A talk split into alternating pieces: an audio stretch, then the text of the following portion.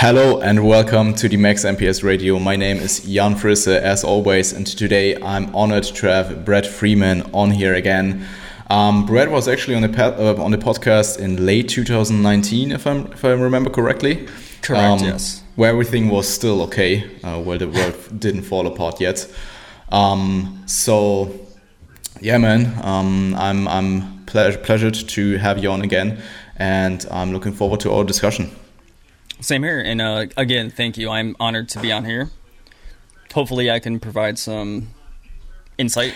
I'm pretty sure. And um, right now, I mean, we're both pretty off season, uh, I would assume. And um, last time we were just like, I think barely like one month post prep or something like that. If that, you know, barely able to string together a complete sentence. Hunched over like this. I, I, I remember we were talking about actual posture yeah, could be as well. Be. yeah, man. Um, funny, funny times, great times. So, um, I mean, do you just want to give us a quick uh, update on your current situation uh, in your area and uh, how are things uh, going over there in regards to just like the COVID situation and gyms and stuff like that? Yeah, so we're still we're not on lockdown necessarily. We are still at fifty percent restriction, but gyms are reopened, restaurants reopens, uh, school is either remote or a hybrid, so in school one to two t- uh, times per week. But numbers, I mean, numbers have spiked a little bit, but they have gone down in comparison to the beginning in March. So everything's looking up for the most part. Okay. Um, so did you had any uh, signs of like a? You probably didn't had any signs of a second wave yet, right?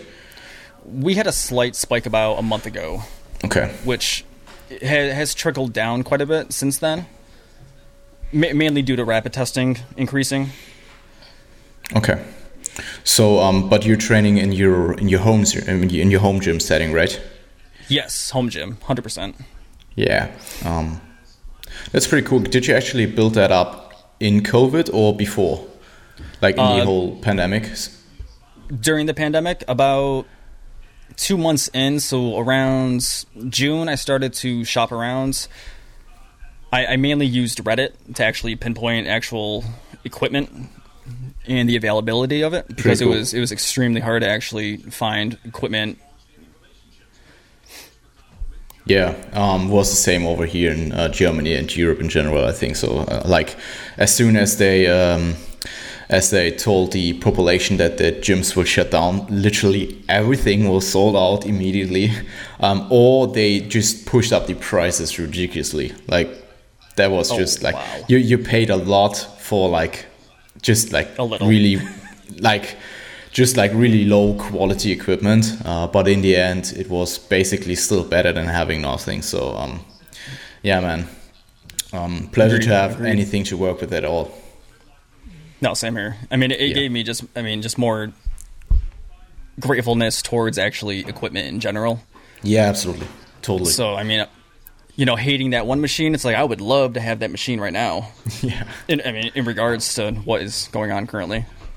Yeah, absolutely. So, um, coming to our uh, today's topic, uh, we will pretty much talk about different phases in like uh, bodybuilding in general and um, proper challenges that you have to uh, overcome in those in those phases. So um, for the beginning um, and actually diving into the topic, can you actually just um, briefly talk about your 2019 season um, for more context? Yeah, so I I self coached myself from March through October, taking myself down from 180 pounds at peak off season to 145 pounds. I competed in three shows. One was the WNBF Max Hype. The second was the Mr. Pro Universe, and last was the WNBF Worlds. Yeah. I handed off the keys to Cliff Wilson in October. So he was the one that brought me into the condition that I brought to WNBF Worlds. So it was just for Worlds, right? Yes, just for Worlds. Uh, the final six weeks. Okay. Um, so yeah, man. Uh, that I mean, I, I don't know about you, um, but I'm super, super grateful that I actually did the 2019 season, uh, despite everything that is going on nowadays. Yeah. Yeah. Same, same um, here. Yeah, man. I, I mean, I, I feel for the competitors this year because having shows canceled, postponed, Yeah. just just the amount of anxiety and pressure that they shouldn't have to deal with while dieting. I Hmm. completely, completely feel for them.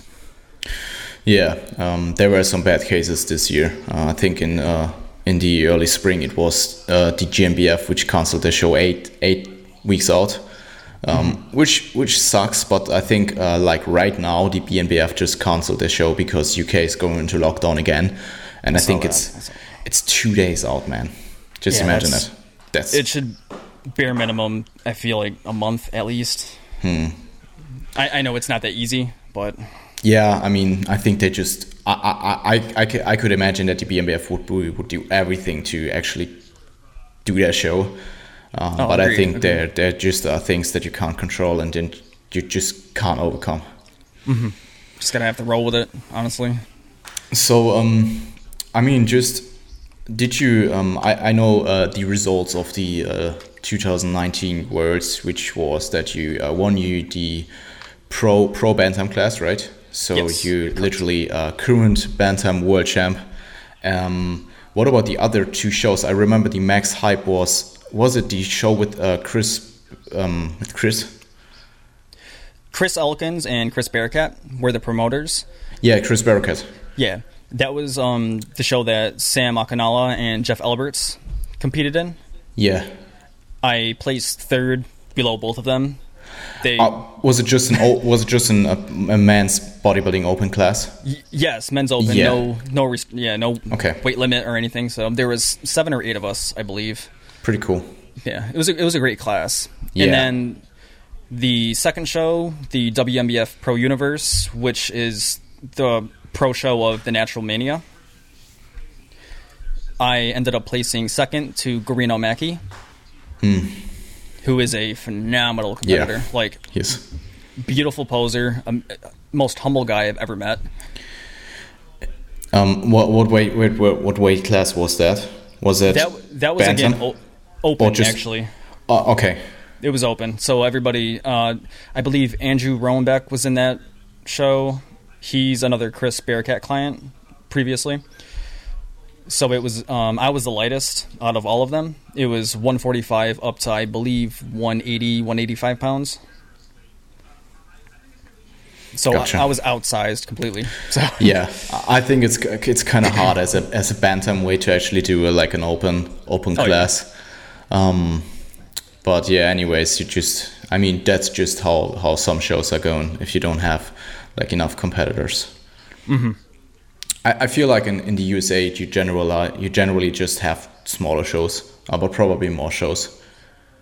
Yeah, um, the Natural Mania and the Hercules that are held in New York City, they're they usually attract a, a big crowd of competitors. So they're you they're the most stacked shows I would consider in the East Coast. Gotcha. I mean, yeah, uh, it's just it's just different. I think um, you also Oh. have you also have qualifier for worlds, right?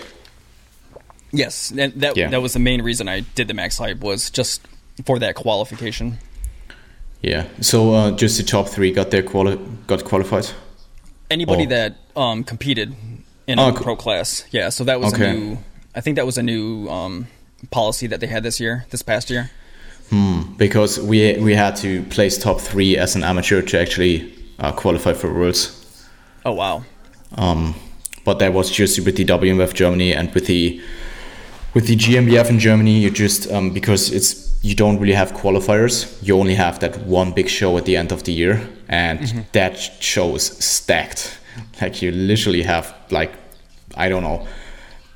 10 to 20 people or something in a, in a class or 10, 10 maybe 5 to 15 but they Wow. uh, recently in recent years actually split it to two and a half kg classes so you have you have bantam you have super bantam lightweight super lightweight stuff like that so it's it's a lot of classes I like that. I, I bet the quality is extremely high. it, it is it is germany is Ah, man. is pretty good so I- um I wish the U.S. did that, but that's another. yeah, I, I mean, I mean, the US probably. I mean, if you if you have a show which uh, doesn't have um, it doesn't have too much competitors, it doesn't really make sense. Um, I mean, if you have like, yeah, So um, coming coming to the um, coming to the two year prep in 2019, um, I think um, you kind of known for um, immense like crazy crazy conditioning. And um, Cliff Wilson did a did a post about you uh, recently, and um, he talked a little bit about what it takes to get actually to actually get that lean. So um, my question is, what does it take to get that lean? Got to grind. No, um, honestly, I mean, Cliff hit a a lot of good points in regards to the suffering aspect. I, I don't necessarily view it as suffering. I more view it as um, being able to embrace and enjoy that starvation process while you are, you know, calorically restricting yourself for months and months and months on end. And then the mental fortitude, the ability to not break under that caloric restriction or let it inf- interfere or influence how you are as a human being. Now, I'm unsure if it's the ability to actually endure the suffering, but coping with hunger and the negative side effects is something that's became a lot easier the more I've dieted.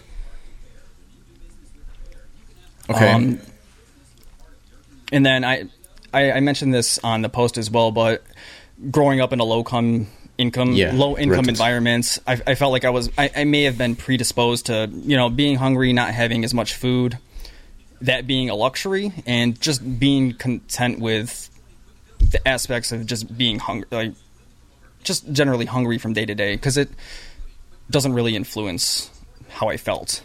Hmm. So um what what um how much season did you had before? Like which um, nine, four seasons. I competed in 2009 as a teen, 2011, 2017, and 2019. So I would assume that it probably got easier, right? Oh, definitely, definitely. You you learn to cope and just deal with the negative side effects that do come with dieting down to those levels. And and each year I was able to get leaner. Yeah. Every single time. Do, do you think that quite kind of cancel out a little bit because you get more diet experience, it get easier over time, but you also get leaner over time? So those two maybe cancel out a, a little bit. I, I, think so. Yes, definitely. Okay, definitely. So um, as long as you don't hit elite conditioning in your first prep, which basically no one does, it will probably get not get really that much easier, right? Yes, I mean, um, I, it it's funny because I always I was one of those teens and competitors that always chased glutes, hmm. which may have interfered with you know my actual dieting experience because I, I kind of viewed them as elite conditioning, whereas it may be different parts of the body that should be more conditioned and not necessarily just glutes. Um, actually, on a side note, um, what do you think about the the whole uh, discussion about just that you don't have to or that you shouldn't diet for glutes or just for glutes, um, but rather um, have a look or rather stay in a realm where your whole physique is the best? Ah, good question. I think it's very individual, and the individual should play to their physique's strengths. Hmm. So a smaller guy such as myself might have to rely on that conditioning, but then in turn, by being more conditioned, I create that illusion that I am actually bigger than I actually am, which could also be factored in with posing, presentation. But at the moment, I'm I'm kind of 50-50 on chasing the fullness hmm. method as opposed to getting conditioned now, I'm I'm not saying that they are skimping out on it and they're not like willing to suffer and go to the lengths of acquiring that elite conditioning. I, I, I look at an athlete like Ben Howard, for instance, who has phenomenal size, yeah, phenomenal conditioning, and I know he may have mentioned that he had, he had been flat or stringy by pushing the conditioning to that level. I I don't believe so. Okay. Pers- personally, but um, yeah, I mean, I think just I, I I mean I mean just dieting literally for glutes and just chasing glutes and neglecting everything else isn't a good thing, and I, I think we all agree on that. I mean, Oh, yeah. um, yeah. Um, I think at the top level, um, like at the pro level, at the at the world level, you just have to have some type of conditioning, and I think like especially the glutes are part of the body that like if you have like really really diced in glutes, the judges will look at that. That that will that will just that will um that will uh, get you some eyes at least. Um, Agreed. And I, I and mean- yeah, I, I, th- I think with- that's the only. I think that's the only thing that separated me and the Bantam class, because I was, I was outsized definitely, but conditioning may have been the only thing that allowed me to skate by. Probably. Um, I mean, it, it wasn't that you were just in in terms of your lower body, but like literally everything was just diced. Like, like I mean, like um, if I if I look if, if I have a look at your physique, and I mean I don't um.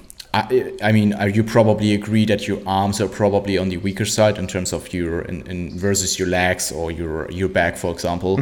Um, but still, your arms, for example, in the back double by, still looked good because they were just like shredded. Um, I just noticed that on the on the pictures that uh, that Cliff actually posted. Um, that even though your arms are still probably a weaker point in your physique, they still look relatively good in that pose because you can just see like striations in your triceps in the back double by. It almost makes up for the lack of size. I feel like. Yeah. So um yeah, I mean I, I think Cliff um I think everybody who listens to the to to this uh, should have a look at uh, the the uh, post that Cliff actually did. And I think it's just there aren't a lot of people that can actually do what it takes. And he summarized pretty much everything pretty good, like constant intense hunger, fatigue, uh, lack of energy, feeling dizzy um, throughout the day, performance drops in the gym, sleep suffers, being hangry or like irritable. um, you're pretty much freezing all the time, which I um, experienced a lot as well. Oh, yeah. Like I was just constantly freezing. Like it, it could be even warm outside. I was still wearing like double socks and stuff like that. So It's always hoodie season when you're dieting. yeah, yeah, um, and stuff like uh, also like body image distortion in relationship with food. I mean, I would be. I I know that you probably didn't have so much problems with the relationship with food. I would assume. Not this year, but in previous le- previous years, I did Okay. def- definitely, and I would be lying if I didn't. Yeah, I mean, and that that was another area that I kind of attempted to tackle this year, just in regards to messing around with actual food volume and trying to, trying to make food as voluminous as possible. That that was an area that I this year, uh, this past year, I just took as it came. Like you're, I'm going to be hungry, so there's no sense in actually trying to make food that Okay. is filling. Um, so you, yeah, I mean, I, I, I would assume that I remember that you're still ate reasonable, uh, but not like to the point where you're actually thinking about food a lot. Like, Yes. in terms of like just volumizing food and putting like sauces on there and stuff like that and using shit tons of sweeteners and stuff like that. Correct. Yeah. I mean, I Okay. could still still use Splenda or Yeah, I mean, yeah. uh, but like reasonably use it as an adult, maybe. Yes, yes, yeah. It took took way more of an adult, mature approach. So you didn't For put sure. uh, Splenda or sweeten on your broccoli. No, I, I also didn't use xanthan gum and make fluff whey protein shakes and Yeah. no. Okay. I Um, what about the uh, body image distortion? Uh, because I feel like even like top-notch athletes, like elite athletes, sometimes don't even know how good they are. And um, I mean, you can correct me if I'm wrong, but uh, probably also due to due to your humbleness. But did you actually like retrospect? If you if you look at your photos right now, um, I would assume that you probably now see it better than Oh, i- yeah. In in the moment itself. oh yeah, definitely. It it doesn't take it's it doesn't normally hit until around maybe six to eight months after the season that I can look back, reflect, and be like, wow, I looked pretty good. But then I started picking apart everything that I want to improve, and yeah, okay. Um, so I think that's just uh, just the nature of bodybuilding and uh, having a really critical eye on yourself. I remember Valentin told me when I was in peak shape, he was just like, "Wait a few months, look back at your photos, and you will not, you will not believe it." Yep. Was that the same for yourself? Pretty much. Was it? Pretty much. Um, especially mm-hmm. to the to the side of uh, like the actual competition weeks. Um, I think I kind of lost objectivity like three weeks out, something like that. Before it was actually pretty okay. Was it? Yeah. I mean, e- even on and off season, I'm kind of like that personally. Just always, always clothed up. I don't know if it's from the generation of bodybuilding I came up with. You know, always wearing hoodies, baggy clothing. So there, there may have been one time during the last contest prep season that I actually wore a tank top or anything revealing, just because I'm very critical. Yeah, me too. And I, I so. actually I thought that that was actually um, that is actually um, being a good thing in terms of my gym performance because I was oh, just oh, yeah. concentrating oh, yeah. on on the gym itself, on the performance aspect, which I think yes. is critical, and yes. not looking in the mirror constantly when I was actually in the gym. Yeah, it, it's way more internal than it is external. So. Yeah, I mean, you, you look at your photos, you do your photos, you look at your photos, your photos, you do your posing and stuff like that. You analyze that, but I don't think it's a really good idea to constantly analyze your physique while training because that would just that will take away from the performance aspect. It's distracting, way too distracting. Um, Agreed. Just uh, touching on the food aspect again, real quick. Um, I remember well, what was the job again? Was it a, a hotel job? Yeah, um, hotel slash. It, it, was a hotel that was mainly known for ho- uh, hosting weddings. So I was an assistant banquet manager, and I was so throughout the entire 2019 contest prep season, I was working with food daily. I saw that. Which, yeah, um, and it had it honestly had no effect. It, yeah, um, I'm, I'm, I'm curious about that. So you basically had to work with food all the time and just yes. Did you did you make the food or did you just hand it out? Or? I um I would transport it and hand it out to the servers that would serve the tables and the guests. Um, so while I was around it so much, there, there was no I wasn't watching people actually eat it per se. It was a lot of dessert, right? Oh yeah, there there were so many wedding cakes in in uh, pies that I had to cut last year. Yeah, it was terrible.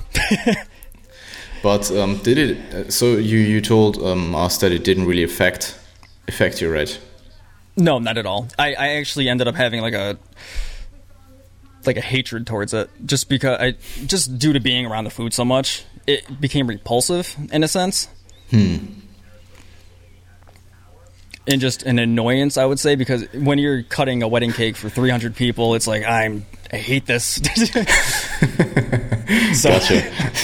yeah, makes sense. Um, I, I mean, I remember like I I've been there um, in the past. And um, I, I, noticed that um, for people that aren't really diet experienced, that at, at the point where food focus is actually kicking in, that they start to um, to actually look look out for food, but rather than just eat it, but rather that what what uh, like watching food on YouTube or whatever. Um, and I think that's a really bad thing because it's just hiring food focus even more it's just um, maximizing food focus. Um, and I'm pretty, I found it pretty interesting that it was like kind of like the, the opposite for you um, because it was kind of like, yeah, you didn't really search for it on YouTube. You actually saw it in real life. Yeah. And I, yeah. and I, and I couldn't like hide from it or push it away. So it was something I couldn't really control. Hmm. Um, but I've but I've been there too. I mean, when I was dieting in 2009, I do remember l- looking. There used to be like a meal porn thread on bodybuilding.com, and I would while, while I would eat, I would be watching porn. all the. Oh, but yeah, I would be watching, all, looking at all of these concoctions that people would put together with all sorts of different various foods, when it was peak, if it fits your macros, Hmm. it was pretty bad. Yeah. Um, I'm probably post that generation if I think about it. like, yeah. I mean, we all know that probably like I mean, flexible dieting in itself isn't really what if it fits your macros in the beginning was about. So um, yeah, I, I, found it quite I found it quite funny because I remember the the Matt August days. Um, I, I think that was basically me my introduction to if it fits your macros, and that was an interesting time. Oh yeah, it got a little too out of hand, and I, I abused it myself too. I was, you know, Pop Tart way meal one through six and in your prep. Mi- yeah, yeah, yeah. Lucky Charms in water micros. So I mean, I was deficient. I was most likely deficient in so many areas. So. Mm. It's interesting. Um, I mean, we will actually touch on that point um, soon uh, when we come to the off season. Um, so, on the contrary, um, now that we have touched on like pretty much everything it takes to to really get that lean, um, could you just summarize um, post show till now how it went in terms of pushing body weight and performance gains that come uh, that came along with that? Yeah so after the season, I used 3DMJ's recovery diet approach, and then along with that, I put away the food scale, um, started weighing myself maybe one to two times per week, reduced that to one times per week. Calories were brought up to an aggressive surplus to offset any of the negative adaptations that occurred while prepping. Um, I started focusing on four to six eh, healthy meals comprised of nutrient dense foods as opposed to weighing everything and actually tracking macros. Ended up pushing my body weight from 143 to around 150 within the first two weeks post show. Then up to 155 to 160 two months post show. And that was right around the time training performance was starting to increase again after the contest prep. Quarantine occurred, lockdown happens kind of spun my wheels with the actual home gym training with only hmm. dumbbells. I had dumbbells up to maybe 40 pounds. And then I ended up purchasing a home gym. Um, continued to push my body weight rather aggressively just to regain all the lost size and strength from being detrained from the previous three to four months. And then currently I'm around 170 to 175. Performance is still increasing.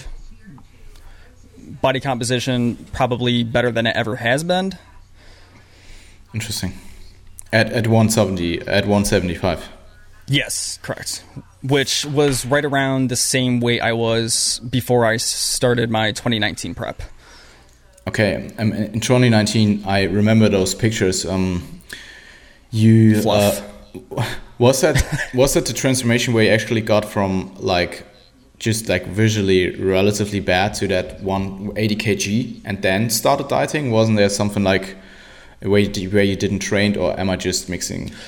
Just no, switching? there was yeah, there was actually a period from this has happened for the past three years. Actually, I, I don't know if I've ever publicly announced it, but you don't have to if you want if you don't want. Oh to. no no no, it's fine. I've no, it's it's okay. In uh 20, 2013 to 2016, I didn't really train too much. So leading up to 2017, I trained for maybe one year prior to winning my pro card, then Worlds. 2018's off season, leading up to 2019, I only trained six months. Hmm. During that 2018 calendar year. So that is um, that was the end result of that heavier, more fluffier physique at 180 that I started in 2019. So, so you currently currently are one uh, 75 or 180? In, in between 175 180 okay so, so you're pretty much pretty much um, uh, a tad over 15 kgs over stage weight which is yes. probably around 35 um, lbs yes. something like that yes from depleted stage weight at worlds yes crazy um, i mean i'm i'm probably heavier even and um, we will we will talk about that. Um, so basically, Um, I have been in contact with you a little bit over uh, IGDMs, and we talked about how we can do a podcast about actually how it is and what benefit it has to actually push body weight further. Um, so I would like to hear um, what are benefits of being so much over stage weight, um, and at what uh, what are costs that uh, come with being that heavy approaching peak off season. Oh man, so enjoying food for one. No, um, I believe the benefits of being being heavier or pushing body weight are the enhanced, improved recovery aspects, the ability to handle greater workloads in regards to training volume, intensity, and frequency, which in turn greater training sessions from a recovery intensity perspective. You're able to have more intent and focus towards your training and a big one is there's no negative side effects while pushing your heavy like pushing upwards in regards to your weight. You aren't going to be dealing with any food focused poor sleep poor recovery mood swings irritability. And overall you feel like you're improving as opposed to regressing or maintaining. And then do you want me to go into the negatives or? Yeah absolutely absolutely uh, there's there's quite a few. I mean, it, it really depends, depending how aggressive you actually do push calories, but potentially running into issues with lethargy. Yeah. From extre- from extreme intakes, higher body weight, uh, poor insulin sensitivity, uh, potentially poor nutrient partitioning hmm. at higher body weights, and then past a certain body fat threshold, the amount of muscle, you know, to fat gain ratio gets a little bit wonky. Um, and it can also potentially increase the amount um, that you have to actually spend in a dieting phase for your next contest season. If you don't employ mini cuts or if you don't actually have like a cleanup phase or a maintenance phase, and you don't get as many likes on the gram. Probably the worst reason, right? So I'm not doing Number that one. shit, man. I'm out. Nah, it's yeah, you're man. only we're only judged on you know the stage. Yeah. So I mean, there's no reason to maintain sub ten percent body fat year round. I mean, unless you're genetically that gifted. So yeah, I mean, for me, it, it doesn't really matter how I how I look between seasons, um, and I don't really. Um, um, I don't really identify with my with my off season look anymore. Um, and you also look pretty buff in a in a hoodie or t-shirt if you're a little bit higher oh, yeah. in body weight. So um, for Definitely. me, the most important thing is that I look better the next time I'm on stage, and how I look in between doesn't really matter too much to me. Um, it may more for others, and I think that's a thing that you should probably um, keep in mind anyways um, especially if you work with clients um, but i mean ultimately if the number one goal is to be better on stage next time that should just be priority and you should do uh, whatever it takes to get that. Um, find it uh, interesting that you um, talked about uh, lethargy um, being heavy um, because that's something that i noticed for quite a while now. Did you have that are you at that point right now or do you still have some room left?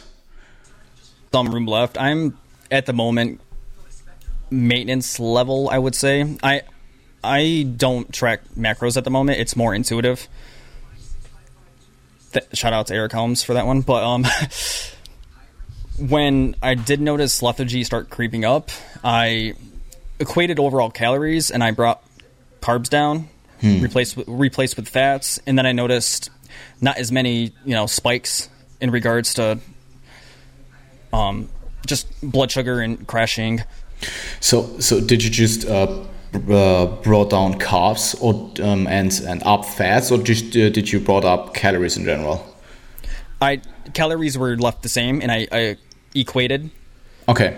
Yeah, so I swapped out carbs for fats. Makes sense. Um, yeah. yeah, man, I, I noticed that that I have since I'm pretty much eating four really big meals right now, that like I have a lot of like postprandial uh, hypoglycemia, yep. and uh, I feel quite lethargic after a meal. And I mean, you can somewhat counterbalance that with like caffeine intake, at least throughout, let's say, the first half of the day. Obviously, in still reasonable uh, amounts. Um, but like there will be. I mean, probably also a thing where you just you just have to suck it up. Um, that's what Yep. I'm thinking right now um, because I know there will be times when I will do maybe a mini cut or a, a longer diet for me um, will be the, the solution in like the next two three months. I will probably do like a little bit longer of dieting, so not just only like a four, four to five week mini cut, but rather like a eight to twelve week um, extended cut. And I know Yes. that that will feel that will lead to me feeling much much better, and from there on I can push it up again. So um, um, I think they're probably. I mean, I'm I'm curious uh, if you ever experienced that. Did you ever push body weight so much that you actually had like um, negative sides in the gym? There, um, yes, there. So performance is a performance is a bit non-linear when I do push body weight up. There are certain movements that will increase, but then there are certain ones due to leverages being a bit thrown off that do decrease. So, uh, When, when you actually push weight? Yes, yes. So I, I, I noticed um, upper body movements tend to increase performance wise when body weight is pushed up, whereas deadlifts or squats tend to see performance decreases due to leverages. In, in, a, in a free weight strange. squat, I assume. Yeah, yes. Okay. So pound pound for pound, when I'm 160 to 165, I'm definitely stronger in the squat and deadlift versus 175 to 180. Which is strange. I I, I know. yeah, I, I'm- I'm just thinking about that. Um, I mean, in a deadlift, it kind of makes sense a, a little. I mean, also not, mobility not really. perhaps and getting yeah I, it could do to the, you know the s- stomach distension and perhaps the belt bracing being a difficult I, I thought about that too, but um, I think. Uh, uh, but you're talking about abs- absolute strength, right? Not relative strength. yes yes yes Okay, interesting. Um, I I, uh, I I think I never never heard about that. Um, I mean, obviously, your bench press will be stronger if you gain weight because you just uh, gain muscle and fat on both glutes and chest, uh, which will kind of decrease your range of motion. Um, yes. but in a, I mean, I, I I would assume that in a squat you would even decrease range of motion as well, uh, because you would gain on on your hamstring, um, fat and muscle. So, okay, yeah i'm an, maybe an outlier in that one in that regard. I'm unsure so your your peak strength, uh, you you right now, um, not not in your peak strength in terms of like the squat and deadlift.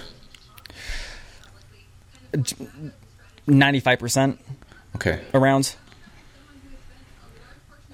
yeah. Um, I I do know this. I, I do notice that trend with powerlifters, which could perhaps be why they do maintain their relative weight that they compete at. Because I do notice when they do tend to um, move up into a weight class, it might throw off their leverages just a little bit, which that extra 15 to 20 pounds might only net them maybe an additional 20 to 30 pounds on each lift. But that's I'm unsure. It's maybe, yeah, I mean, I'm, Just I'm not really into powerlifting, so I can't really say anything about that. So, Gotcha. um, I thought maybe um, it could uh, negatively interfere with your gym performance when you actually get into uh, into uh, region, regions with your weight way or cardiovascular capacities actually going down, and even maybe even if it doesn't really um, even if yeah like cardiovascular capacities aren't the limiting factor in a set um, from what i anecdotally experienced and what i heard from uh, other athletes as well maybe recovery between sets is not as good um, Yes. and I think probably that's also a point where, I mean, you could argue that you maybe stay there for a bit and try to uh, just hold your weight and uh, try to still increase performance. Um, but I would I would uh, make an argument that you don't want to stay in that state too long because at some point you will just get heavier and heavier and heavier and not have any more benefit from that. I no, I, I agree completely.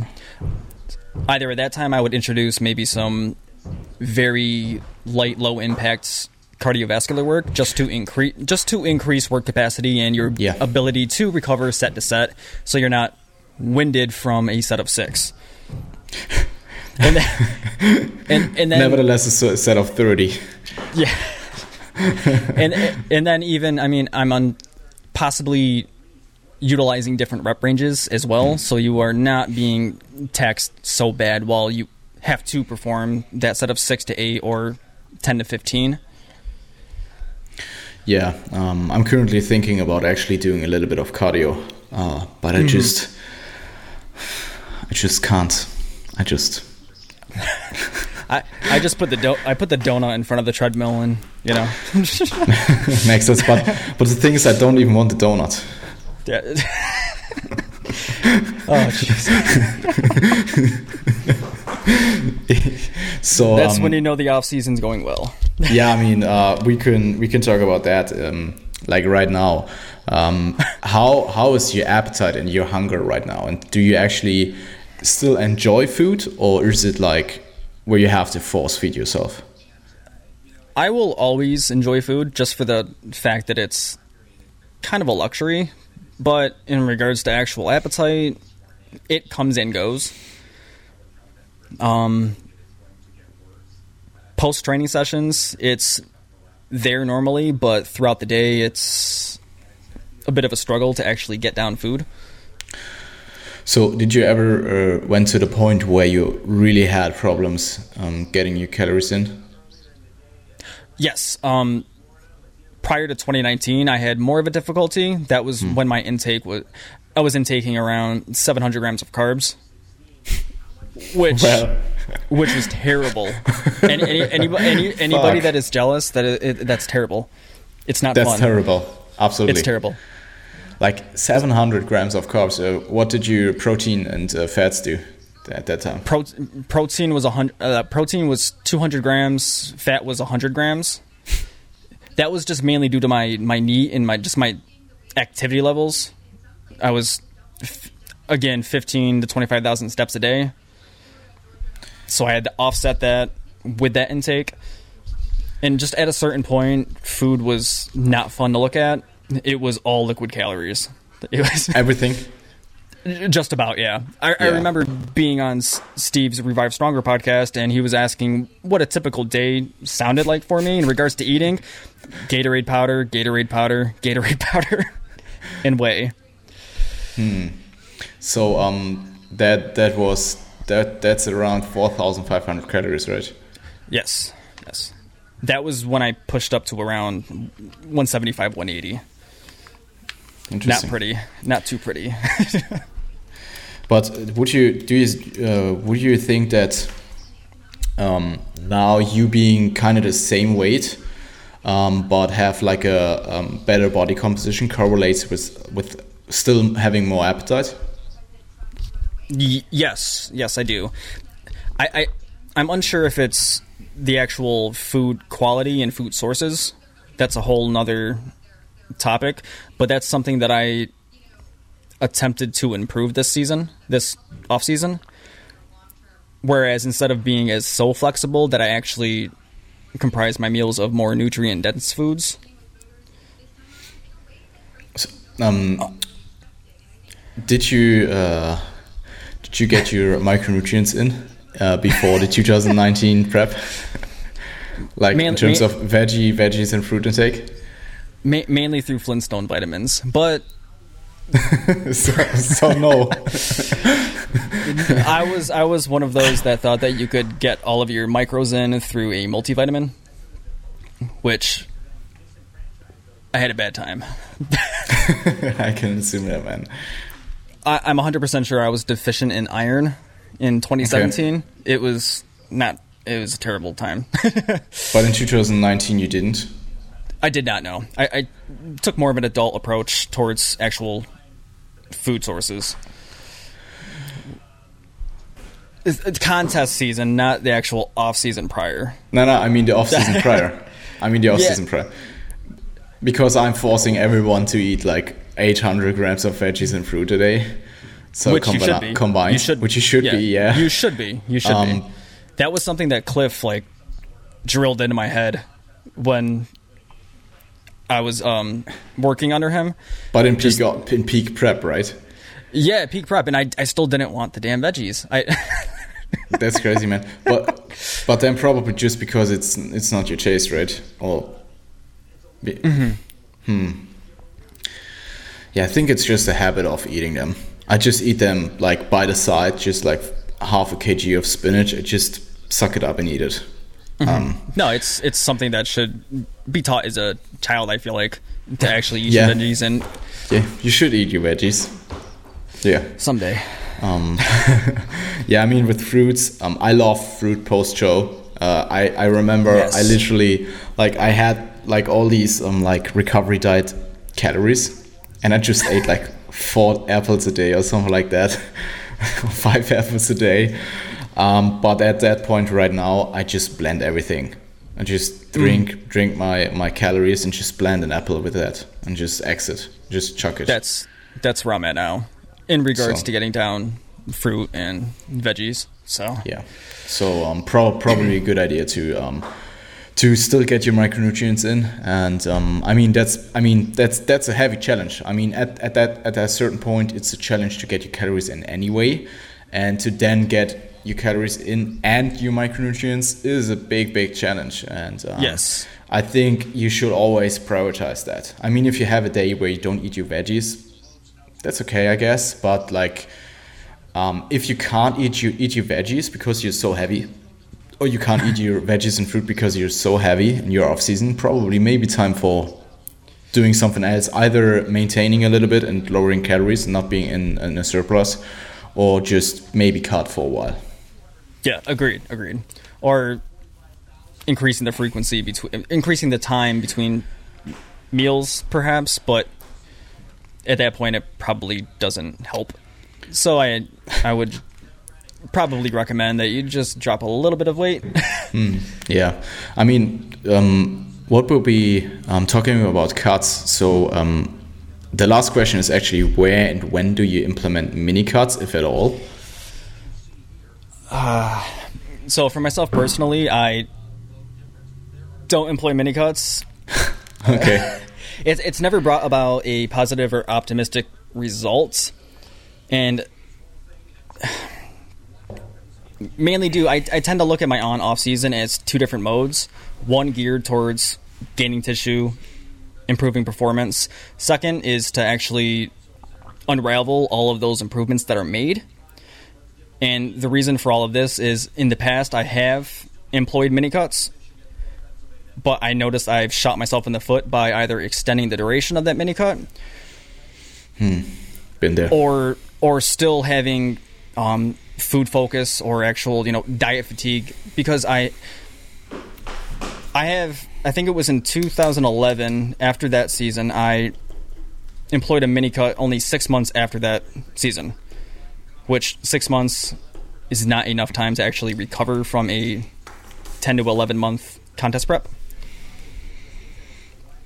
So I I, I tend to go with maintenance periods as opposed to actual mini cuts. Just harden up at that body weight. Okay. Um, interested that you still got food focused in the past from just a mini cut. Um, I mean, I could imagine in you. You said your 2011 uh, season, right? Yes. Yes. I, I could imagine after the second season, like six months. I mean, the second season was probably not as easy as the 2019 season um, in terms of just um, relationship to food. Yes, yes. So um, I, I would assume that like six months post show, you probably still, as you said, not uh, like fully recovered in terms of relationship to food, and then doing a mini cut obviously is not a good idea. Um, but mm-hmm. like like retrospectively, I mean, just just imagine like 2020 would would have been a normal year. Like six months post the 2019 show, do you think you would maybe or could have implemented a mini cut to and and not get as food focused? Yeah, definitely, definitely. And then in turn, it may have potentiated more growth afterwards. But I don't believe my body composition got too out of hand. Yeah, just just hypothetically. Hypothetically, uh, yes, I may have. So, um, you, um, I mean, I, I, I the only I'm not, reason. I'm not, oppo- I'm not opposed to that. I'm not opposed to mini cuts at all. I mean, Okay. No, no, no. Yeah. I, I don't think Okay. so. No, no, no, no, no. Um, I, Okay. I, I, I didn't want to, to argue about that. Um, Oh, um, I mean, it's, it's, it's basically as everything still uh, down to the individual. And, um, I mean, probably there's probably a situation where like maybe not six months, but like eight, eight, ten months post show, you probably uh, will benefit from a, a mini cut. At least some athletes, whether maybe a first timer that is still recovering from their prep. Um, Maybe it's not the best idea to to if you recover for half a year to do um, a mini cut just two months after you have barely recovered. So um, I think just the recovery period after the prep also plays a huge role. Like, um, yeah. th- I mean, just out of interest, like out of your four seasons, how long did you did it took you to uh, feel relatively normal again? Just just comparing those four seasons. im- it improved year after year. So, 2009, it took a long time, around eight months to a year, to return to normalcy. 2011, around seven to eight months. Then 2017 and 2019, it was two months max, hmm. honestly, if not w- one month afterwards. So I, I, I do believe a mini cut after probably would have I would have benefited from it in all honesty. Just just to make, you know, the next step that much easier in transition. Yeah, I think they mainly mainly to just elongate your your off season. Oh yeah. and probably um, if you if you feel all the things that we just touched on in terms of negative downsides that come along with pushing body weight, uh, maybe implementing a mini cut will help. But I also have to say, I mean, I mini cut it from June, Ju- July to August, mid August, um, and it wasn't really that aggressive. I think I last lost five kg, so I don't know, 12 pounds or something like that in total. 12, yeah. Um, and I still, I mean, I'm pretty much up to the pre mini cut weight right now, like what four months after after or something like that, and I pretty much feel Yeah. the same as before. so um, at that point, it will probably it will probably only be solved by a little bit of longer cut um, because the five weeks were super super easy to diet uh, to diet, and after the five weeks, I still didn't. I mean, I was more towards food. The first few weeks were easier, but then at some at some point it was pretty much the same as before in terms of just stuffing myself and drinking calories and stuff like that. Yeah. And hating, yeah. No, and I, I think you benefit. Was your body composition a little bit better afterwards as well? While My, my body comp right now with uh, 88 kgs, it, it's uh, it is actually um, is definitely better than before the mini cut, but it's still probably quite a little bit too heavy. So um, my plan right now, I'm just touching on that real quick, is just to maintain throughout quarantine, train hard as normal, um, but kind of like maintain my body weight for a while, or at least slowing down the surplus significantly, and then afterwards just see where it goes. Um, also depending on like my private life and if I, um, well, what about the move to Vienna and stuff like that. So um, yeah. um, that that will influence what I do anyways because I don't want to diet right after I move there, um, and I want to enjoy food for another month or two, something like that. But um, I just can't push push body weight right now, like aggressively, and I, I don't I don't think I would benefit from that. Um, I did, but I wouldn't if I just continue to do so. Yeah. No, there's a, there's a certain point where it's there's no added benefit. I feel in regards to pushing body weight. Wha- What was your heaviest? Um, was it 180? Heaviest 180, 182. Yeah, around there. Do you think that's that's your highest? Like, do you Um, think you would benefit from from more? Per um, if I had if I were younger, maybe. Now that I'm a bit older, I I do not believe so. No. Okay. Um, how how much do you actually think you can gain between? Uh, let's say you you um, let's say you uh, you compete again in 2021 or 2022. Oh man. Realistically, I'm two pounds maybe. So Maybe. two pounds in two pounds in two years. and th- and that's if it is to all be retained. This this was something that I actually discussed with Cliff and my wife about actually over my 2019 season in regards to how I coached myself to diet. We ended up noticing trends in my weight from the beginning to the end of prep that I started out way too aggressive in the beginning and I held stage condition level leanness for way too long to the point that I may have sacrificed anywhere from two to three pounds, So uh, don't you think that depending. Okay. Um, don't you think if you actually um, maintain more uh, throughout maybe better dieting, and also obviously gaining muscle in between the in, the, in between the years, and then also you being pretty much peak shape. I mean, with the with the years prior, you could probably argue that you. Uh, maybe get the same weight in terms of stage weight because you just get more conditioned every time. Um, Yes. But I mean, just looking at your pics, I, I'm not really sure if you can can be more conditioned. um, I'm really not sure, to be honest. Like, I I believe so. Just it's going to sound crazy, but glute area. I, I I do believe I do believe Where? there could glutes oh, okay, glutes. interesting. there, there was like there was like a little pinch. So, uh, how much do you think that pinch weighted? 0.004 grams, maybe. Perfect. So, um, yeah, I mean, I, I think uh, naturals often limit themselves um, in terms of like uh, body weight um, increases from season to season. I mean, it's also obviously super dependent on how old are you and where you actually stay in terms of your training career. Um, I mean, you you train for what? For how many years? 12. Yes, 12. 12, And- 13. 13. And you currently, Apologies. how, how old are you again? 30. 30 yeah that's uh, yeah i mean we will see so so in 2021 and 2022 you you will end up as a middleweight or something like that.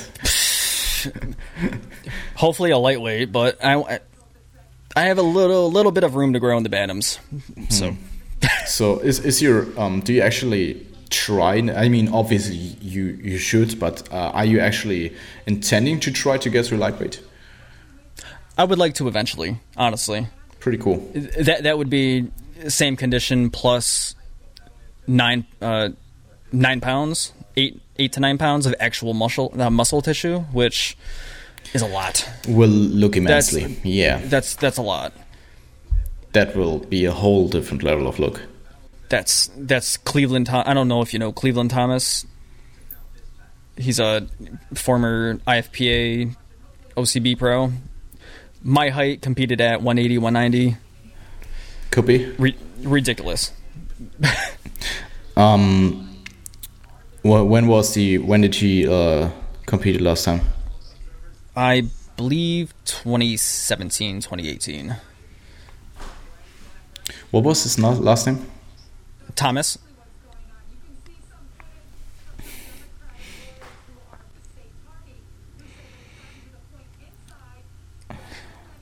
I actually I think I somewhat have seen him, somewhat, um, but I couldn't uh, really um, associate the name with the with the with the guy. but he looks crazy, yeah. He's Euro. He's He- Euro. Um, Height, yes.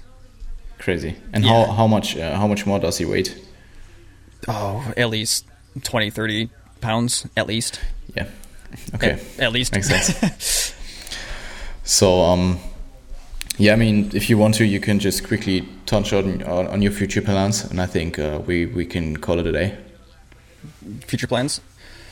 Yeah, if you want to, um, you don't have to. Um, I mean, I, I know that in, in, in your life there's a lot of things going on. So um, yeah, we maybe. can we can. Do you want to disregard that, or do you want me to just?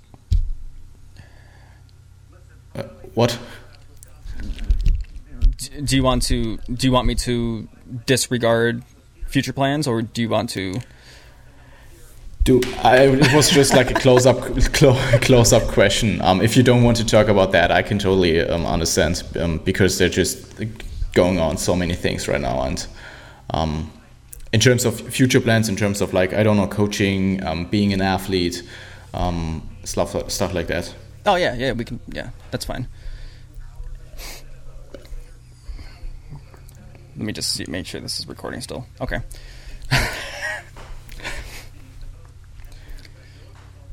Um, that was basically the question. So, any any future plans, Brad? Uh, future plans currently, um, potentially competing in 2021. All dependent on how my wife is doing in that year.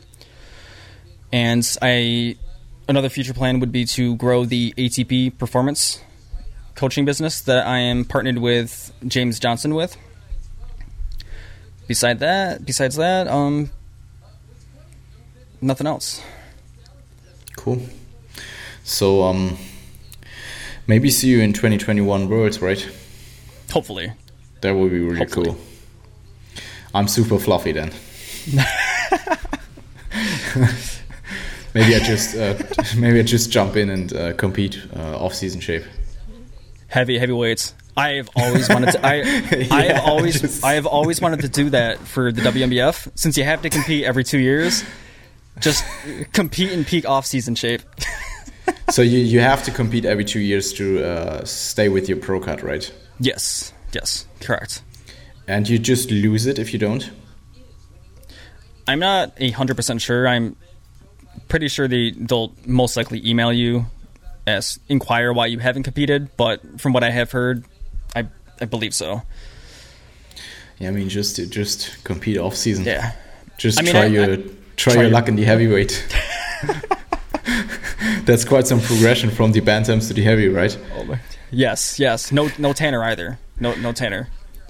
Just Yeah, man. Cool. So, um, Brad, any any uh, sources where people can actually contact you or for coaching or asking you a question or whatever? Um, what's your what's your Instagram? What's your social media website? Maybe. Yes, I'm Instagram at bathtub b a f t u b, and coaching website is atp performance llc.com. Cool. Uh, and I will make sure put, to put that in the description. So, thanks, thanks for coming on, man. And um, Thank you, thank you for having me. I uh, wish you just the best, and hopefully next year will be a better year. Hopefully, It will, I'm sure. thank you. Cool. Have a good one. You too.